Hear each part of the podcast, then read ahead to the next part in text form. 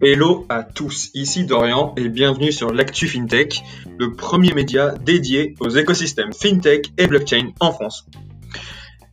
Aujourd'hui, j'ai le plaisir d'accueillir deux personnalités euh, de marque, en l'occurrence le député LREM Jean-Michel Miss et Rémi Andreoscan, le cofondateur et directeur général de Crypto for All, un cabinet d'ingénierie et de conseil spécialisé dans la technologie blockchain. L'industrie de la blockchain n'a aucun secret pour ces deux hommes. Ils ont notamment lancé en avril 2020 la Fédération française des professionnels de la blockchain. C'est dire. Donc les deux hommes ont accepté l'invitation de l'Actu FinTech pour échanger sur les enjeux et les perspectives de l'écosystème blockchain en France. On espère vraiment que ça va vous plaire, on y a donné tout notre cœur et je vous souhaite une très bonne écoute.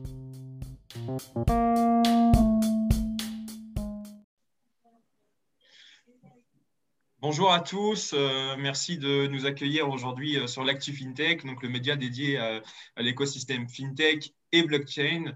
Euh, donc aujourd'hui, on a le plaisir d'accueillir deux invités de marque. On a Jean-Michel Miss d'un côté, député de la Loire depuis 2017, qui est également aussi à l'origine de la Fédération française pour les professionnels de la blockchain.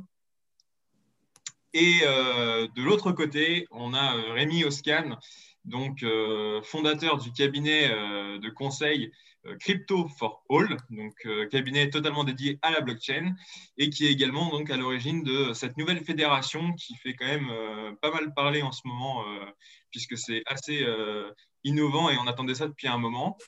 Et donc, ils ont le plaisir aujourd'hui de, partager euh, leurs réflexions autour des enjeux et des perspectives de l'écosystème blockchain en France. Et on va leur poser quelques questions. Ils vont pouvoir fournir un peu leur point de vue sur, euh, sur cet écosystème français et euh, ses perspectives. Donc, merci à vous d'être ici. Bonjour, merci beaucoup de, de, vouloir nous recevoir et surtout de vous intéresser à l'usage de cette technologie qui va profondément transformer le, le paysage économique français dans les dix prochaines années. Merci beaucoup, Dorian, de, votre invitation. Merci. Euh, je vous propose de commencer du coup cet échange euh, avec peut-être une première question. Finalement, euh, on entend beaucoup parler de, la blockchain au même titre que l'intelligence artificielle, l'Internet des objets, et tout le monde s'accorde à dire que la blockchain est l'une des technologies émergentes les plus prometteuses pour l'avenir. Mais euh, si vous deviez définir en quelques mots euh, simplement ce qu'est la blockchain exactement, comment est-ce que vous la, comment est-ce que vous le feriez?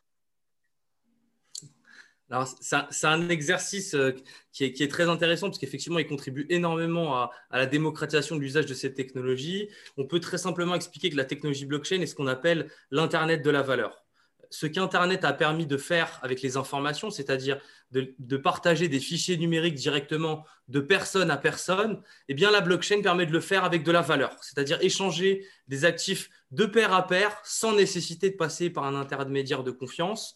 La première application historique de la technologie blockchain est le Bitcoin.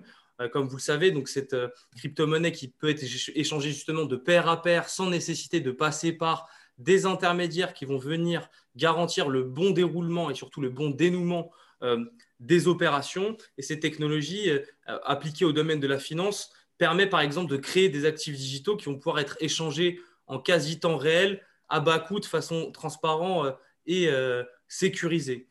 Où on peut tout simplement se poser la question de savoir est-ce que finalement on utilise Internet tous les jours, est-ce que fondamentalement on connaît exactement comment fonctionne Internet? Eh bien, à vrai dire, non, pas forcément, et, on ne s'interroge pas véritablement sur le fonctionnement d'Internet, mais plutôt sur ce qu'apporte Internet et sur ce qu'apportent les nouvelles technologies de façon générale. Et ici, avec la technologie blockchain, elle apporte une façon de pouvoir effectivement échanger de la valeur, mais mm. aussi de pouvoir certifier et garantir l'intégrité des données et des informations qui sont inscrites dans le registre de la blockchain. C'est en cela qu'elle constitue euh, un outil très, très prisé par les grandes et, petites entreprises, mais également par, par les États. D'accord, d'accord, très bien. Merci Rémi pour cette explication euh, plutôt, euh, plutôt pédagogique et, plutôt claire. Aujourd'hui, finalement, si on devait faire un peu un état des lieux de, de l'écosystème blockchain en France, par exemple en termes d'acteurs, de secteurs d'activité couverts, même des montants d'investissement Est-ce qu'on a une idée de, je sais pas, des, levées de fonds réalisées dans, dans la blockchain Aujourd'hui, en France, on se situe comment, notamment par rapport à nos voisins? Alors, je pense que c'est une question qui est, vraiment très intéressante et à laquelle, effectivement, il faut pouvoir apporter des réponses extrêmement claires. Et c'est euh, l'ambition qu'on porte à, travers la Fédération française des professionnels de la blockchain, euh, dont euh, nous sommes les, fondateurs avec le député Miss. Au-delà du caractère inédit de la création d'une fédération par un acteur privé d'une industrie avec un représentant politique, ce mmh. qu'on souhaitait faire, c'est vraiment pouvoir donner une autre mesure un autre état de développement de cet écosystème en France. Et donc, l'objet de la fédération, c'est justement de pouvoir démontrer euh, toute la réalité de, cet écosystème. Et le meilleur moyen, effectivement, l'une des actions les plus concrètes qu'on a voulu réaliser dès le début au sein de la fédération, c'est de mener une enquête nationale qui visait justement à pouvoir euh, démontrer tout le dynamisme et la diversité de, de l'écosystème français. Donc, c'est pour ça qu'en réalisant cette enquête nationale inédite, euh, appuyée notamment par la Direction générale des entreprises et également d'autres entités euh, en France. Mmh. Euh, elle s'est achevée en octobre 2020 et elle a permis finalement de, dessiner le paysage de l'industrie tricolore dans toutes ses dimensions, c'est-à-dire sa dimension technologique, financière, mais aussi économique. Et qu'est-ce qu'on peut constater aujourd'hui au niveau de la réalité de ces écosystèmes? Eh bien que finalement cette enquête révèle qu'il y a une forte transition vers la blockchain pour les grands groupes et les PME. Qu'est-ce que ça signifie? Qu'aujourd'hui, plus de 55% des sociétés du SBF 120, c'est-à-dire les 120 plus grandes entreprises euh, cotées en bourse euh, en France, mènent des projets blockchain en sachant qu'elles sont dans une phase qui ont dépassé la phase d'expérimentation et qui vont aboutir à des solutions commercialisables. Donc on voit que 69% d'entre eux ont, indiqué l'existence de produits et de services qui sont en voie de, de commercialisation et qu'on se situe sur des niveaux de, financement qui sont aussi euh, très importants. D'accord.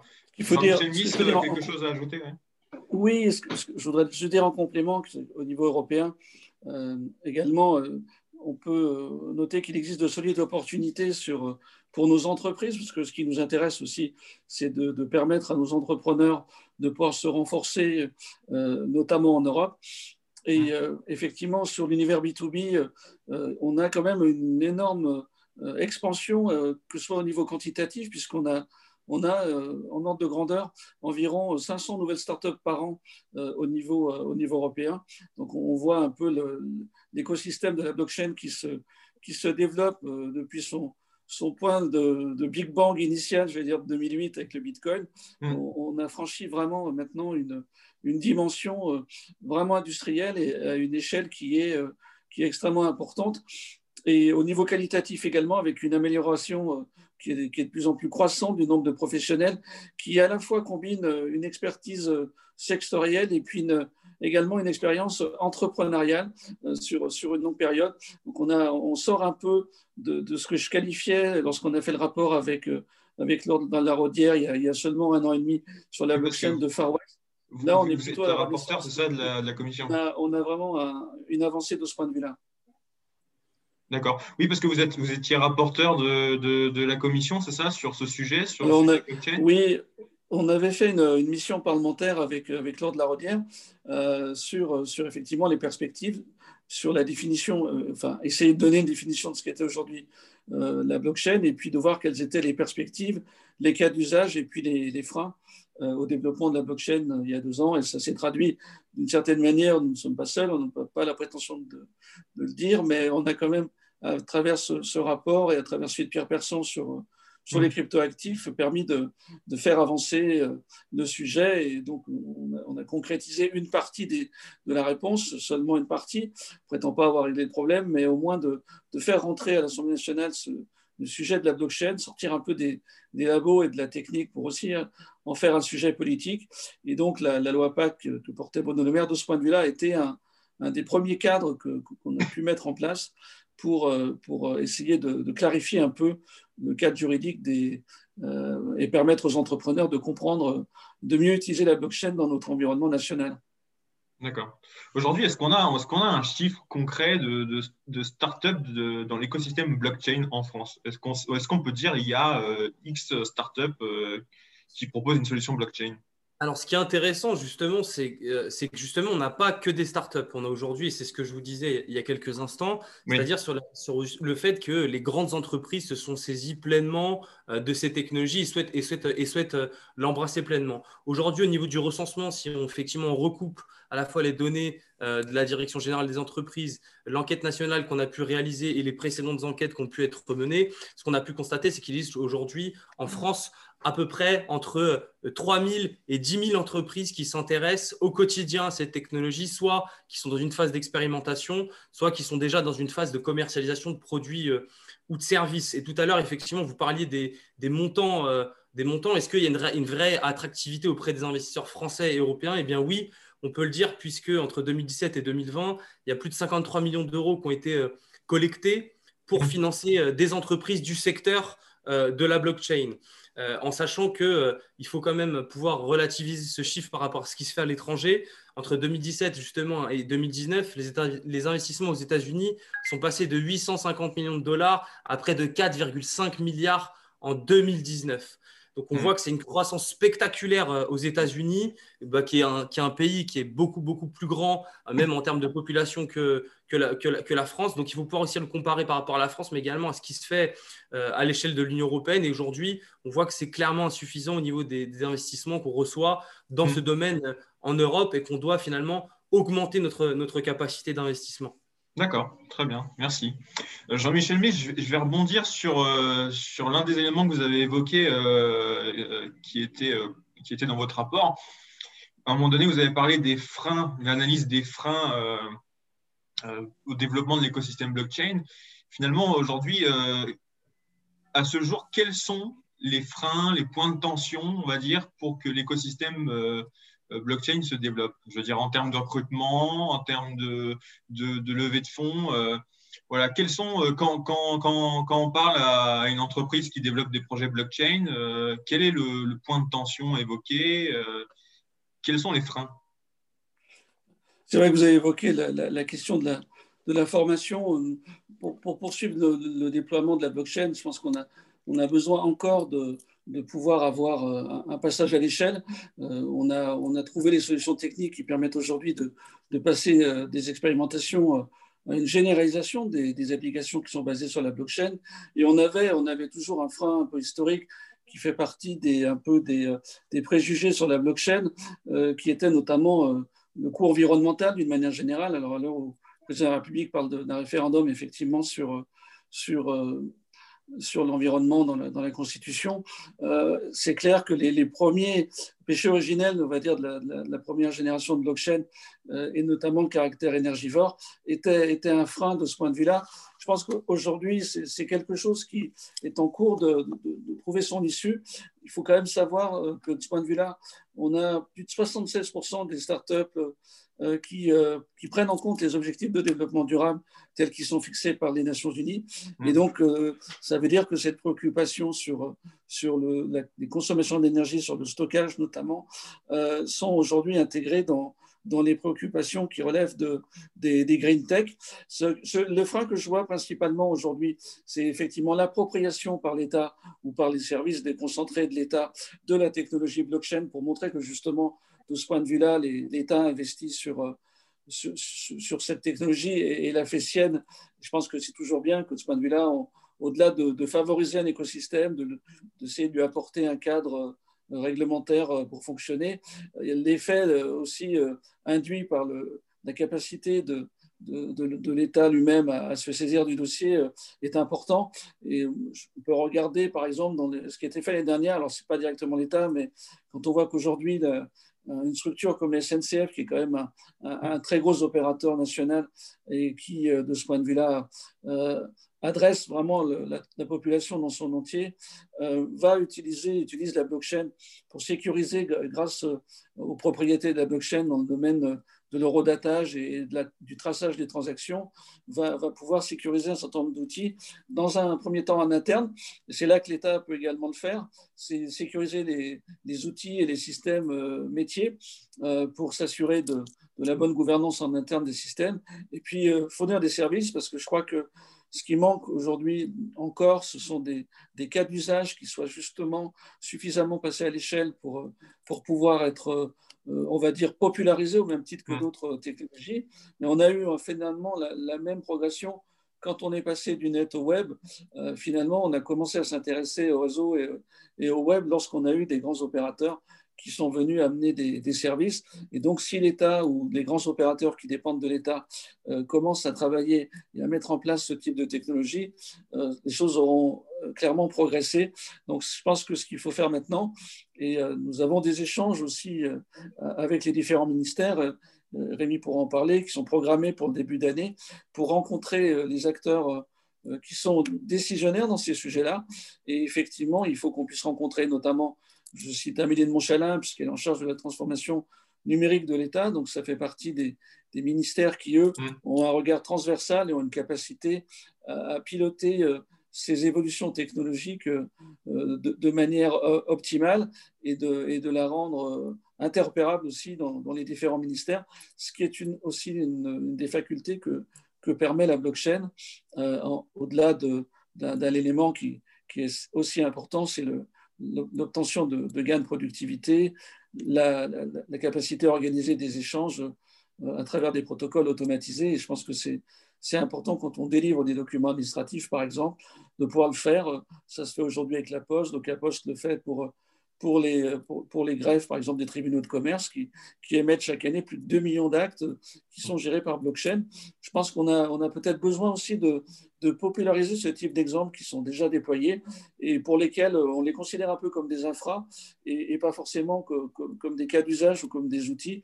Et peut-être y a-t-il là besoin aussi de, de mieux communiquer sur sur ce qui se fait aujourd'hui, sur les innovations dans le stockage des données que, que peut représenter euh, des sociétés comme, euh, euh, comme Exaion, qui, qui, est aussi une société filiale maintenant d'EDF, et que le fait que de très gros groupes et de très grands opérateurs euh, puissent s'y intéresser est, une, est une très bonne chose. D'accord. Merci. Rémi, vous voulez ajouter quelque chose ou... Oui, tout à fait. Je, je, m'inscris totalement dans, dans, dans, ce que vient de dire le député Miss pour une simple et bonne raison, c'est qu'aujourd'hui, on a dépassé le stade de l'interrogation qui consiste à se dire est-ce que cette technologie est-elle pertinente ou pas pour mon activité? Aujourd'hui, c'est devenu une évidence. Euh, pour les grands groupes, c'est devenu une évidence. Pour les petites et moyennes entreprises, c'est devenu une évidence. Pour les États de se saisir pleinement de, la révolution qui, accompagne l'usage de, cette technologie comme pouvant être soit un support de sécurisation pour la transfert d'actifs, un, support de certification pour euh, la traçabilité d'un certain nombre de produits qui peuvent être sensibles, à l'image des produits alimentaires ou des produits euh, pharmaceutiques ou, médicaux, mais aussi euh, la, capacité de pouvoir utiliser la, blockchain, notamment en matière de, sécurité aussi. On voit qu'aujourd'hui, en matière de cybersécurité, dans, le cyberespace dans lequel nous évoluons, on a besoin plus que jamais de retrouver une certaine souveraineté, une certaine indépendance technologique, et la technologie blockchain constituera assurément l'un des piliers de cette souveraineté numérique. Donc, on, on, s'il y a une réelle, une impérieuse nécessité pour le gouvernement de s'en saisir euh, très rapidement dans, euh, dans, sa, on va dire dans, dans, la géopolitique, dans la stratégie géopolitique mondiale globale. On le voit qu'aujourd'hui, il y a des très grands pays qui ont déjà décidé de l'inclure dans la stratégie euh, globale mondiale économique, à l'image de la Chine qui aujourd'hui voit un formidable levier pour ériger sa crypto-monnaie, donc le fameux crypto-yuan qui a été lancé par la POBC qui est la Banque centrale chinoise, comme étant euh, un levier de négociation internationale qui réside dans le fait de dire bah, si vous souhaitez emprunter la nouvelle route de la soie qui, je le rappelle, est, maîtrisée par euh, les Chinois et les Russes, eh bien vous devriez vous devrez utiliser non pas le dollar, mais euh, le, yuan pour pouvoir utiliser les ports et cette route de la soie pour pouvoir gagner en, effectivité économique. Donc là, on voit que la technologie dépasse simplement les enjeux purement économique, mais on passe sur des enjeux qui sont euh, géostratégiques mondiaux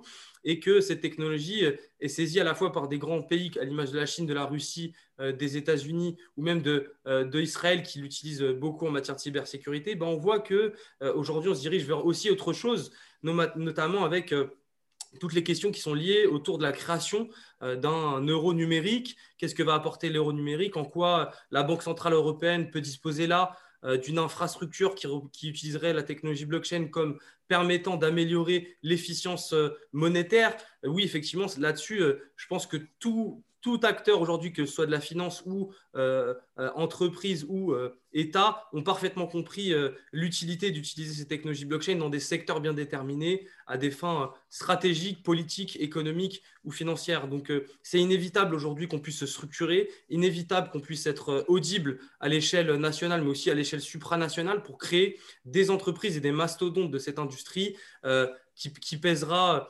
d'ici quelques, quelques années et notamment en, 2025, et c'est ça qui est aussi qui est intéressant à, pouvoir le dire, c'est qu'effectivement en 2025, il y aura effectivement plus de 15% du PIB mondial qui en principe devrait passer par l'usage de ces technologies. Et c'est une étude qui était sortie avant même mmh. euh, la survenance de la pandémie qui a été euh, un catalyseur énorme vers la transition digitale de nombreux pays et d'entreprises. Donc il faut s'attendre à un chiffre bien plus élevé dans les prochaines années. Et, pourtant, ce qu'on constate, c'est qu'en France, euh, l'un des secteurs les plus, les plus impliqués, on va dire, dans la transformation euh, et l'utilisation de la blockchain, là, c'est les secteurs financiers, notamment les banques. Euh, très peu l'industrie du luxe, alors qu'il y aurait un intérêt, notamment pour la traçabilité des produits. Je pense aussi à l'alimentaire. Comment expliquer le fait que finalement euh, les services financiers se soient emparés très vite de cette technologie, en tout cas plus que d'autres secteurs? Bah, Tout d'abord, je pense qu'on peut l'expliquer par, euh, par un attrait historique de la finance pour les nouvelles technologies. Ça a été le premier secteur euh, à utiliser les microprocesseurs lorsqu'ils sont arrivés dans les années 60. Ça a été le premier secteur d'activité à utiliser Internet pour proposer des services financiers digitalisés, des formes de communication partagées entre les différents acteurs de la place. Et ça a également été le premier secteur d'activité à, expérimenter l'usage de l'intelligence artificielle, mais aussi du fait de la puissance financière. C'est-à-dire que ce secteur d'activité a quand même une énorme puissance de feu qui permet de rapidement expérimenter et utiliser mmh. l'arrivée des nouvelles technologies pour améliorer l'efficience, on va dire, soit des marchés financiers d'un point de vue infrastructure, soit des services financiers euh, qui, qui, en découle. Donc euh, là-dessus, pas de surprise. Mais maintenant, euh, pourquoi est-ce que la technologie blockchain finalement constitue pour eux un formidable levier? Pour plusieurs raisons. Aujourd'hui, dans le secteur financier, elle peut être utilisée à, différents niveaux. Par exemple, pour les activités post-marché, c'est-à-dire le dénouement des transactions qui se réalisent sur euh, les marchés réglementés, que ce soit notamment pour l'acquisition des titres financiers. On l'a vu, le SIX Digital Exchange, qui est l'équivalent de Euronext en Suisse, a décidé de passer euh, l'intégralité de son infrastructure de marché à compter de 2021 sur une infrastructure de type euh, blockchain. L'Australian Stock Exchange, qui depuis 2017 euh, expérimente un basculement vers une infrastructure de marché blockchain, a, indiqué qu'effectivement, ça représenterait à, peu près 3,5 milliards d'économies et en bénéfice direct pour les acteurs d'une plage de marché. Donc mm. on voit que l'usage de ces technologies pour une infrastructure de marché devient un critère de compétitivité euh, qui va être privilégié dans les prochaines années par l'ensemble des acteurs de la finance. Et c'est aujourd'hui qu'on doit construire euh, ces infrastructures euh, de marché. Et nous, on est ravis de voir qu'effectivement, il y a, il y a un, en tout cas un point de vue positif de la part des acteurs financiers traditionnels pour utiliser cette technologie, puisqu'elle permet de façon extrêmement concrète. Aujourd'hui, pour dénouer une transaction sur les marchés financiers, quand vous achetez ou vendez une action, ça vous prend donc deux jours. Donc on est en J plus 2. Là, on pourrait passer sur J, voire même M, c'est-à-dire en termes de minutes, sur mmh. le dénouement et l'échange euh, de titres financiers. Donc ça, le bénéfice, c'est euh, bah, vous réduisez le risque parce que vous réduisez le temps. De l'écoulement du temps naît le risque, euh, donc risque opérationnel, mais également, vous n'avez pas besoin de donner des, ce qu'on appelle du, collatéral ou des appels de marge, c'est-à-dire une partie du pourcentage qui est demandé dans le cadre d'une transaction, si vous faites une transaction qui est à hauteur de 10 millions, bah, vous devez transmettre entre 10 et 30 de garantie au cas où vous n'arriverez pas à livrer soit les titres, soit à payer euh, le montant de la transaction. Donc là, on n'en aurait pas besoin parce que ce serait réalisé de, façon instantanée et ça ne pourrait pas être réalisé si d'un côté, il n'y aurait pas la propriété des titres et de l'autre côté, les fonds disponibles. Donc là aussi, vous, vous favorisez une meilleure circulation du capital et je pense qu'aujourd'hui, avec cette dépendance euh, financière vis-à-vis -vis des États, mais aussi euh, des banques, les entreprises euh, y trouvent un intérêt aussi direct en matière de financement pour favoriser une meilleure circulation du capital au sein de l'économie. Ok, c'est très clair, merci. Juste point de clarification, aujourd'hui, du coup, on, a, vous avez parlé de la, frappe financière des, groupes, des établissements financiers. Aujourd'hui, concrètement, un, projet blockchain, enfin vous, vous avez votre cabinet euh, de conseil euh, Crypto for All. Euh, voilà, je suis une entreprise, je veux déployer un projet blockchain. concrètement, financièrement, on l'estime à combien? Ça coûte combien? Alors, alors c'est une question qui, arrive extrêmement souvent. Nous, effectivement, depuis 2015, avec Crypto for All, on est une société d'ingénierie et de conseil. Signifie qu'on développe les produits et les services qui ont recours à la, technologie blockchain, quels que soient les secteurs d'activité.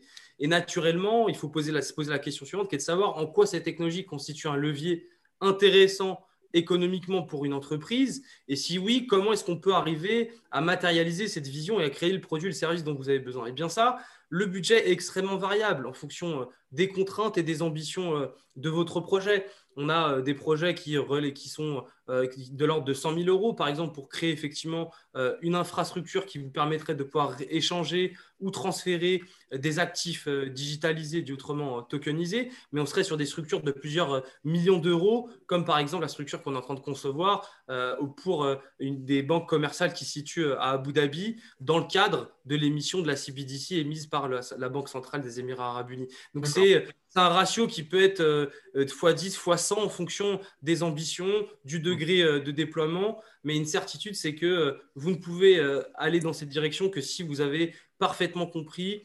les leviers qui peuvent être actionnés en utilisant cette technologie. Et ensuite, on peut la matérialiser en, en la créant grâce à différents types d'expertise qui sont mobilisés autour d'un projet. Donc c'est très, très variable. D'accord.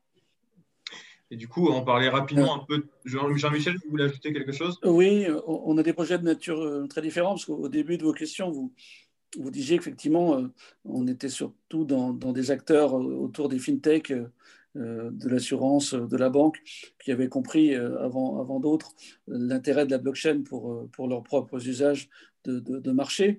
Mm. Mais on voit aujourd'hui, dans des domaines différents, en utilisant d'autres applications de la blockchain, notamment effectivement ce que vous évoquiez sur la, traçabilité, la contrefaçon. On, a quand même un, très bel exemple en France avec le lancement par, par LVMH justement de sa blockchain au niveau mondial, puisque c'est fait partie des groupes qui, qui adressent effectivement le, le, marché d'un point de vue global et, mondialisé. Et le groupe LVMH a lancé le projet Aura il y, a, déjà un an. Et ce projet a vocation précisément à lui apporter euh, des éléments de, traçabilité pour lutter contre la, contrefaçon, pour s'assurer de, effectivement en temps réel, c'est ce que permet aussi la blockchain, euh, de pouvoir euh, vérifier que, les produits qui pourraient être revendus sur, sur un second marché sont, bien des produits qui ont été acquis et revendus dans des conditions légales, et vérifier évidemment l'authenticité, la provenance de, de, tous ces produits au niveau mondial.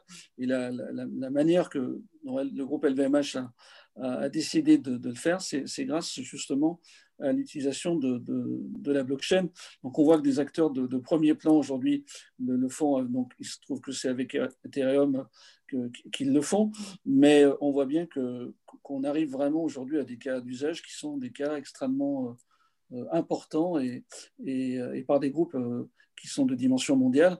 On le voit également dans la, dans la distribution avec Carrefour au casino qui, qui utilisent cette technologie pour, pour euh, utiliser euh, euh, les mécanismes de traçabilité et s'assurer de, la qualité des produits et puis que le consommateur, in fine, puisse, dans un souci de confiance et de transparence, je pense que c'est un peu les, mots-clés derrière l'usage de la blockchain, c'est aussi ça, c'est de rendre à l'usager, qu'il soit client d'une banque, client d'une grande surface ou, client d'un magasin euh, de luxe, par exemple, euh, la possibilité de retrouver de la confiance et, de la transparence dans les échanges. Et, je pense que c'est un, des outils aujourd'hui mm. que permet la blockchain dans, les domaines de, l'agriculture ou de la santé. Euh, dans les moments qu'on vit, on voit bien la possibilité d'usage innovant dans la lutte contre la contrefaçon, notamment dans le domaine de la santé. D'accord, c'est très clair. Merci beaucoup. finalement, en fait, euh, à, vous écouter, on a l'impression que la blockchain, c'est une technologie disruptive. C'est-à-dire qu'elle va, elle va bouleverser l'économie, elle va bouleverser la manière dont les entreprises fonctionnent. Et euh, finalement, euh, bon gré, mal gré, il va falloir, s'adapter et éventuellement utiliser la, blockchain pour son organisation et, LVMH se lance aujourd'hui avec euh, la blockchain. Euh, il, faudra que les autres groupes de luxe euh, fassent de même. Justement parce que le VMH aura cet avantage compétitif de fournir de la confiance, de la transparence aux consommateurs. C'est un peu le propre, effectivement, d'une technologie qui soit réellement disruptive. Ce n'est pas une technologie qui accompagne une, une autre évolution. C'est qu'à un moment, il y a des sauts technologiques qui font que, qu'il faut que dès lors que des acteurs majeurs de, de, ces activités-là se lancent, effectivement, ça, se traduit par une, par une montée en puissance de, des autres. On, l'a vu justement avec le web. Euh, aujourd'hui, il est totalement inconcevable pour ce type de, société de ne pas être présent sur, euh, sur le marché du numérique, sur le marché de, la vente en ligne, d'avoir leur marketplace euh, en propre ou, ou associé avec d'autres. je pense que c'est un peu la même chose que la blockchain. les, caractéristiques de, à la fois de sécurisation, le caractère décentralisé et puis euh, la transparence, et puis enfin cette capacité effectivement à avoir des, économies d'échelle avec le caractère des intermédiaires que permet la blockchain, euh, apporte des éléments de, réponse euh, qui sont de nature disruptive. C'est réduire les marges d'erreur, c'est limiter les risques de fraude, c'est alléger un certain nombre de tâches d'enregistrement qui étaient fastidieux. C'est ce que recherchaient également les, banques. Hein. le projet Madré effectivement de la Banque de France, c'est pour les, pour les, pour les IBAN, alors c'est vrai que c'est de l'interbancaire, mais ça permet quand même d'éviter énormément de process qui étaient souvent euh, parfois empiriques, parfois extrêmement chronophages en termes de temps euh, et de ressources. Et le fait de pouvoir dématérialiser évidemment, mais surtout automatiser un certain nombre de tâches d'enregistrement euh, permet effectivement d'apporter une réelle plus-value à cette technologie qui n'est pas simplement une manière de faire un peu mieux ce qu'on faisait avant. C'est une manière vraiment de faire différemment ce qu'on faisait avant et, de faire des choses également qu'on ne pouvait pas faire, puisque l'intérêt de, la, blockchain associé à ces technologies dans ces, dans ces secteurs d'activité, c'est le fait de pouvoir justement inscrire sur la blockchain. Euh, aujourd'hui, on, parle également de tokenisation d'économie, c'est la capacité de créer des produits dérivés, des produits associés, qui est la même, euh, la, même confiance et la même traçabilité euh, que, que, les éléments d'information qui étaient diffusés euh, évidemment avant de manière plus classique. Et je pense que l'identité digitale aussi qu'on peut associer au, vote par token permet également de, révolutionner de la manière dont on peut effectivement représenter la gouvernance des entreprises ou la gouvernance des, des États, hein, puisqu'on y réfléchit également euh, dans le domaine des votes en ligne, par exemple. Euh, Orange a travaillé là-dessus, d'autres ont travaillé là-dessus. Aujourd'hui, les, cas ne sont pas encore totalement stabilisés, mais on voit bien que, cette technologie peut permettre de, répondre à un questionnement à la fois économique et également citoyen. Euh, et ça, je pense que c'est l'une des, forces de la technologie. D'accord. Et du coup, il faut que cette technologie soit néanmoins encadrée. C'est ce qu'on expliquait euh, tout à l'heure. Il faut qu'il y ait un cadre réglementaire, euh, justement, pour qu'elle soit accompagnée euh, le plus sainement possible et qu'elle se développe correctement. Et, donc, est-ce que ce, cadre réglementaire qui, se met en place peu à peu, c'est dans ce cadre, enfin, c'est dans ce cadre-là que ça s'inscrit la nouvelle ordonnance présentée la semaine dernière par par Bruno Le Maire voilà, il y a une nouvelle ordonnance qui est sortie qui renforce euh, les obligations, euh, notamment vis-à-vis de la lutte contre le blanchiment d'argent et le financement du terrorisme, euh, vis-à-vis des, acteurs présents sur le marché des cryptoactifs. Donc voilà, quel, est le rôle en fait de cette ordonnance? Apporter plus de, cadres réglementaires ou parce qu'on a eu beaucoup de débats, on a entendu des, dirigeants tout de suite s'offusquer en disant mais vous vous rendez compte, euh, moi, euh, je vais pas pouvoir répondre euh, et être aux obligations réglementaires, aux nouvelles obligations réglementaires de manière aussi efficiente qu'avant. tous mes consommateurs vont partir chez, des, entreprises, auprès d'entreprises étrangères. Donc, finalement, c'est ça, c'est l'idée, c'est de dire, OK, il faut éviter les risques, il faut un cadre réglementaire, mais de l'autre côté, il y a aussi la partie développement de la blockchain. Comment on concilie les deux? Comment on trouve un équilibre? C'est justement toute la difficulté d'arriver effectivement à faire émerger un cadre réglementaire qui, qui, trouve un équilibre entre euh, le respect de l'innovation et l'incitation à l'innovation et la protection euh, des, euh, des utilisateurs, des investisseurs ou des clients, quelle que soit la façon dont utilise la technologie blockchain. Et nous, ce qu'on peut regretter, en tout cas aujourd'hui, c'est qu'effectivement, il y avait eu une première, une première strate réglementaire avec l'apparition du, cadre qui a été posé par la loi Pacte, qui, lui, se voulait extrêmement ambitieux, innovant et propice au développement d'un certain nombre d'acteurs en France naturellement, qui a été associé également à un cadre fiscal qui a été adapté en conséquence avec une mm. imposition à hauteur de 30% quand vous réalisez des investissements sur euh, les cryptoactifs, mais uniquement quand vous faites la conversion en fiat.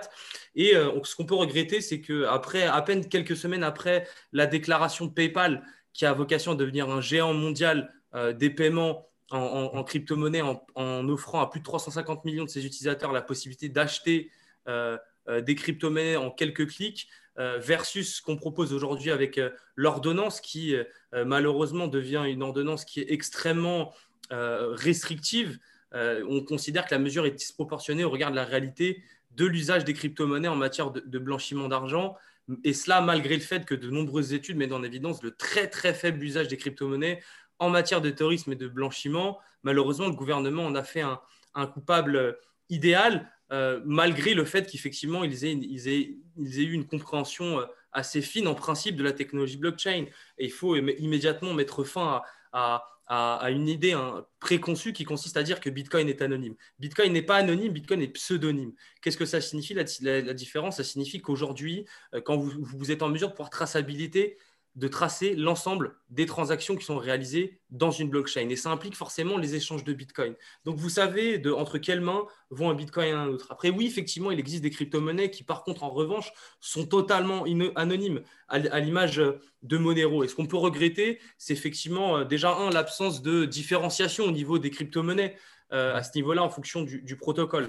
La deuxième chose qu'on peut regretter, c'est l'exacerbation de ce dispositif qui envoie un très mauvais signal à tout l'écosystème et qui aura effectivement pour effet euh, de rendre un peu moins attractive l'implémentation euh, d'un prestataire en France, étant donné que ces, dispositifs, notamment cette ordonnance, prévoient quatre aspects majeurs. La première, c'est la soumission aux obligations posées par le Code monétaire et financier en matière de lutte contre le blanchiment d'argent et de financement contre le terrorisme des activités d'échange d'actifs numériques, que ce soit crypto tout crypto, ou, euh, ou crypto euh, tout fiat, c'est-à-dire en euros ou en, dollars ou en monnaie, on va dire, euh, courante.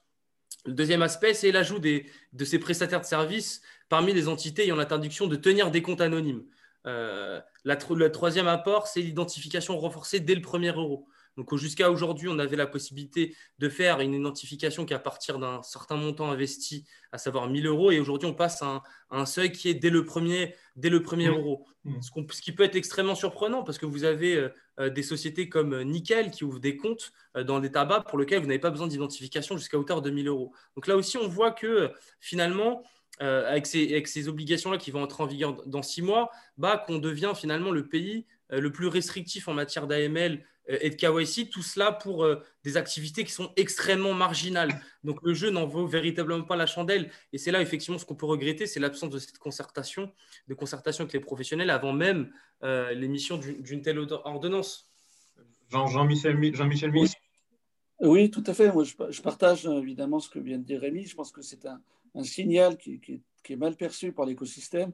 L'orientation de base correspond en fait à l'application euh, de, ce qui a été décidé par le GAFI et notamment par le G20 également. Donc le GAFI, ce n'est pas tous les pays de l'OCDE, mais c'est quand même une grande partie des pays de l'OCDE pour effectivement réguler d'action financière. Euh, les, transactions financières et notamment effectivement réguler tout ce qui touche euh, aux, tentatives de, blanchiment et de lutte contre le terrorisme, évidemment. Donc je pense que ça, bon, c'est louable et, personne ne, ne, conteste évidemment cette orientation. Pour autant, il ne faut pas que les dégâts collatéraux soient, soient plus plus inquiétant finalement que, que le risque dont on veut se prémunir, parce que d'un point de vue global, en plus les, exemples qui ont, qui ont, été pris un peu euh, à l'appui de, de, cette nécessité n'étaient pas les bons, puisqu'effectivement, s'il y, a bien, y a bien une monnaie qui, pas, qui est traçable et qui, qui ne permet pas faire, de faire d'occultation, effectivement, c'est bien le, bien Bitcoin de ce point de vue-là, puisqu'on peut retrouver effectivement toutes les étapes et tous les intermédiaires. Donc pas et d'ailleurs le, ça a été un peu démontré euh, très récemment, donc ça n'a pas beaucoup de sens.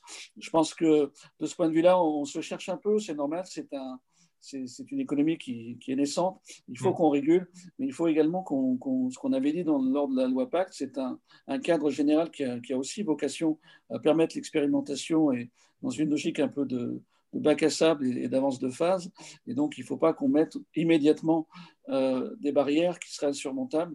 Et évidemment, non seulement pour, les, pour l'écosystème français, mais pour l'écosystème étranger qui avait perçu euh, d'un œil extrêmement euh, positif et intéressé le, la première étape, le fondement de la loi Pacte. je pense que ça a été un peu, un peu compris euh, des échanges qu'on a déjà eus, mais je pense que l'intérêt aussi de pouvoir travailler avec la fédération et donc l'intérêt de pouvoir être un interlocuteur des, des, autorités gouvernementales notamment, c'est de pouvoir amener la connaissance du marché, la connaissance des technologies et de pouvoir avoir un échange de, points de vue. Et d'ores et déjà, je sais que le, ministère notamment de, des Finances, évidemment, a, conscience que, cette identification renforcée euh, pénalise les acteurs. Et il y aura donc euh, au printemps un décret qui entrera en vigueur pour, euh, pour permettre justement, c'est-à-dire plusieurs mois avant la mise en conformité des acteurs, pour autoriser une, autre forme d'identification numérique et évidemment qui n'est pas ce qu'on redoute un peu, qui n'est pas besoin d'avoir une double identification, à la fois carte d'identité, virement CEPA, euh, et, euh, et, continuer à pouvoir simplement s'identifier sur Internet, mais de manière beaucoup plus souple si on veut utiliser euh, des plateformes régulées. Et je pense que ça, c'est extrêmement important. Il faut que cette souplesse dans la rédaction de ce décret soit un peu mis, enfin, que, que, ce débat ait lieu avec les professionnels pour que la rédaction de ce décret, justement, corresponde euh, à la nécessité de protéger évidemment euh, nos intérêts sur le plan de la lutte contre le blanchiment, mais surtout ne, freine pas l'émergence de, l'écosystème et, contribue à, faire de la place de Paris ce, ce qui était quand même le souhait initial à la fois du président de la République, évidemment, et de Bruno Le Maire, euh, une, une blockchain nation. Ça a été dit. Je crois qu'il faut que, la levée de doute ait lieu assez rapidement pour que ce décret qui doit être pris au printemps permette de, remettre de, la confiance et, d'éviter que, les acteurs s'interrogent sur, sur la volonté de la France d'être réellement un acteur, acteur de place qui a une vocation à, donner au, marché une impulsion sur la blockchain et notamment sur les transactions. Exactement. Je pense qu'on peut trouver un parfait équilibre entre euh, protection euh, de la lutte contre euh, les activités terroristes et le blanchiment d'argent et favoriser l'émergence d'acteurs majeurs dans, cet écosystème en appliquant peut-être un KYC qui est peut-être plus mesuré, plus, euh, euh, avec un degré plus fin euh, vis-à-vis de la nature des investisseurs, de leur provenance sur le territoire et de leur identification. En appliquant la risk-based approche.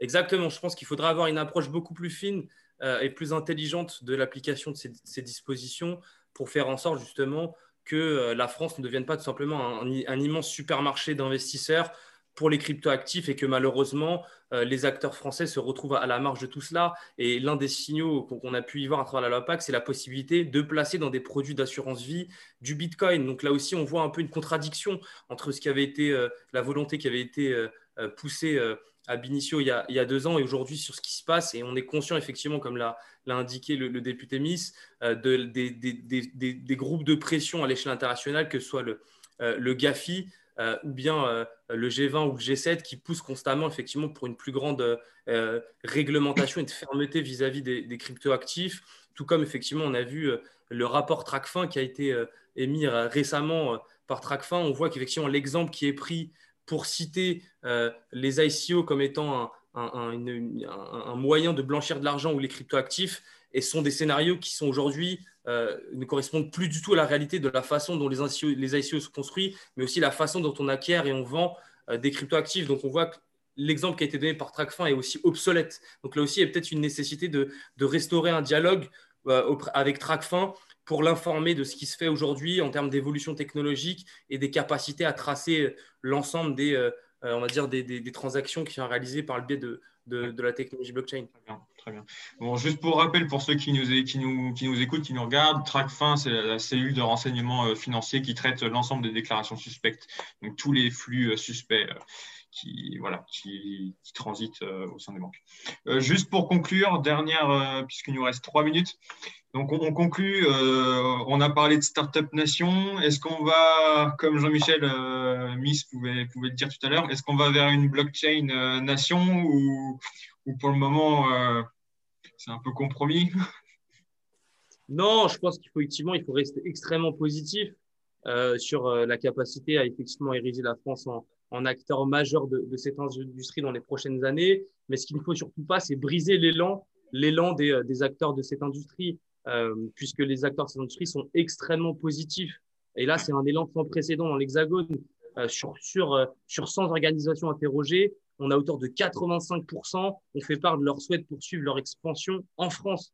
Donc, euh, euh, je ne connais pas de secteur d'activité aujourd'hui qui ait le plus confiance en son avenir que euh, les acteurs de cet écosystème. Donc, ne brisons pas cet élan de positivité et cette envie de développer le secteur en France et de créer et d'ériger des acteurs majeurs dans les prochaines années. Donc, je pense qu'on a des, des, belles cartes à jouer encore et qu'il faut pouvoir continuer dans cette direction pour devenir une véritable blockchain Nation, au-delà des effets de déclaration, de pouvoir l'être effectivement dans les faits par le nombre d'entreprises présentes, par la, la, valeur ajoutée qui sont créées par ces entreprises, euh, puisque plus, plus, de la moitié d'entre elles, elles ont déclaré un chiffre d'affaires supérieur à 500 000 euros euh, au cours euh, de l'année 2019, qui sont directement issus de leurs activités blockchain, que ce soit des grands groupes avec une branche spécialisée ou des petites et moyennes entreprises. Donc là aussi, des informations quand même qui sont pas négligeables et qui révèlent tout le potentiel de notre secteur d'activité. Et pour cela, ça implique nécessairement d'avoir un dialogue permanent avec l'ensemble de ces instances, que ce soit la direction générale du Trésor, que ce soit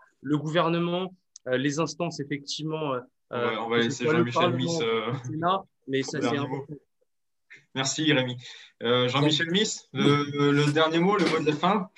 Euh, oui, euh, Rémi, euh, vous voyez qu'on est en phase, hein, même si on n'est pas dans les mêmes champs d'activité, on a, quand même cette convergence de vues qui, montre que notre pays peut vraiment. Alors, moi, j'aime pas trop parler de, en anglicisme, mais je pense qu'on peut un leader, on peut vraiment être un leader de place. La France a tout son rôle à jouer en Europe et, à l'international pour permettre euh, aux acteurs de, l'industrie de la blockchain, parce que je préfère parler aujourd'hui d'industrie de la blockchain, et on est euh, aujourd'hui à la fois par les compétences, par les enjeux, par la taille des groupes qui sont euh, aujourd'hui présents sur ces marchés, vraiment sur une révolution industrielle. Alors peut-être que c'est une manière de dire un peu plus conventionnelle, mais qui parle peut-être mieux à un certain nombre d'acteurs politique. Euh, on est dans le numérique, mais on peut parler d'industrie. Et je pense qu'aujourd'hui, là, on parle de, plan de relance, on parle de reconquête industrielle. Euh, on a avec la blockchain et avec l'écosystème que, que, nous essayons de fédérer, des acteurs qui aujourd'hui représentent euh, l'industrie 4.0. Et je pense qu'on doit, de ce point de vue-là, l'aider, l'accompagner. On a réussi à trouver des premières briques qui permettent justement de donner de la crédibilité et de créer de la confiance par rapport à l'engagement de l'État et de la puissance publique en direction de cette industrie il faut qu'on garde la main. Il faut que, effectivement, de ce point de vue-là, le discours euh, public euh, soit, soit très allant et, et reprenne justement euh, cette, cette, cette, offensive par rapport à un monde qui, qui effectivement anglo-saxon ou chinois, qui bouge très vite et très fort, on a, on a une possibilité d'être d'être en situation de, de, de, faire prospérer nos savoir-faire.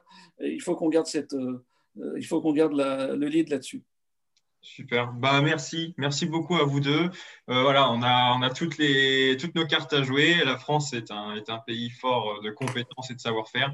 On vous remercie euh, beaucoup pour votre intervention à tous les deux. Rémi Oscan, donc euh, dirigeant de Crypto for All, le cabinet de conseil, et également à l'origine de la fédération euh, dédiée aux professionnels de la blockchain. Merci aussi à Jean-Michel Miss, député de la Loire, voilà, et également à l'origine de cette fédération.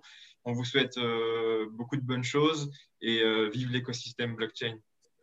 Merci à vous. Merci à vous. Merci beaucoup.